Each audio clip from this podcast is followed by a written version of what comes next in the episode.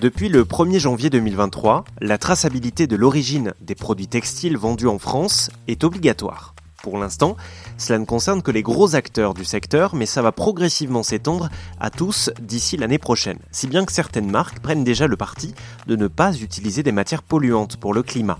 On pense notamment au polyester composé de plastique ou encore au coton qui même biologique est très gourmand en eau.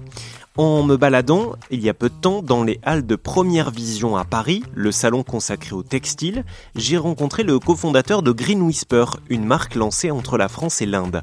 Sa matière première à lui, c'est le bananier, ou plutôt les déchets agricoles résultant des plantations de bananes. Son cofondateur Jayashvir nous explique. Première chose, n'importe quelle entreprise ou start-up qui utilise les déchets agricoles, ou résidus agricoles comme on dit, aura déjà euh, un impact euh, carbone euh, bénéficiel en fait pour la planète. Pourquoi?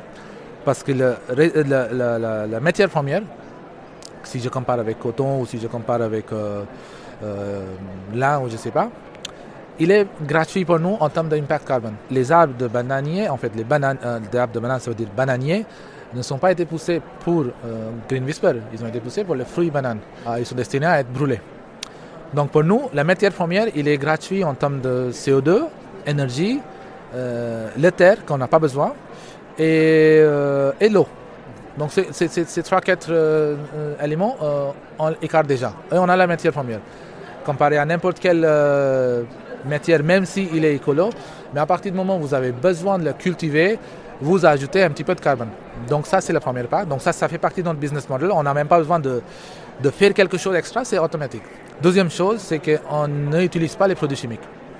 Même dans les circuits fermés, on n'utilise pas. L'impact, c'est que euh, le peu d'eau qu'on utilise pour les lavages, cette eau, il est réinjectée dans les champs de bananiers pour, euh, pour cultiver, en fait.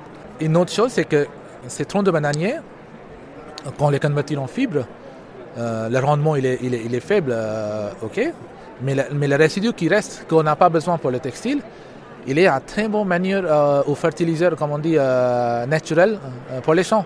Donc il est réinjecté et ça c'est une manière gratuite pour l'agriculteur parce que s'il a envie de le faire, il, faut qu'il paye quelqu'un pour vraiment couper les, tronches de bananier comme ça. Donc ça c'est la partie bénéficielle. Et, après, c'est l'impact positif qui arrive au niveau opérationnel. C'est un tissu qui a besoin de moins d'eau pour le nettoyage comparé à n'importe quel autre tissu. On peut le laver à une basse température. Pourquoi? Parce que le tissu ne salisse pas euh, assez comme des autres tissus, donc les taches sont faciles à enlever euh, et il sèche rapidement. Donc ça veut dire que vous n'avez même pas besoin de sèche-linge euh, pour le sécher. Donc ça c'est la partie opérationnelle que je ne compte même pas parce que ça c'est côté utilisateur. Quoi.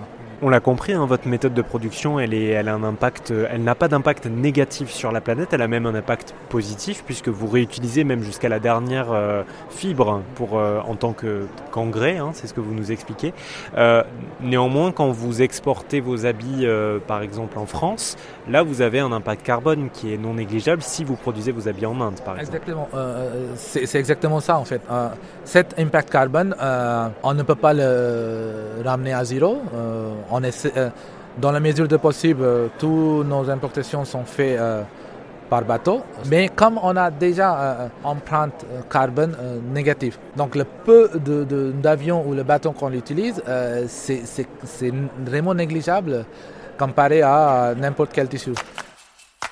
Et pour en savoir plus sur la marque Green Whisper ou sur les autres marques utilisant des résidus agricoles végétaux pour fabriquer des vêtements, vous trouverez tout un tas d'exemples sur rzn.fr.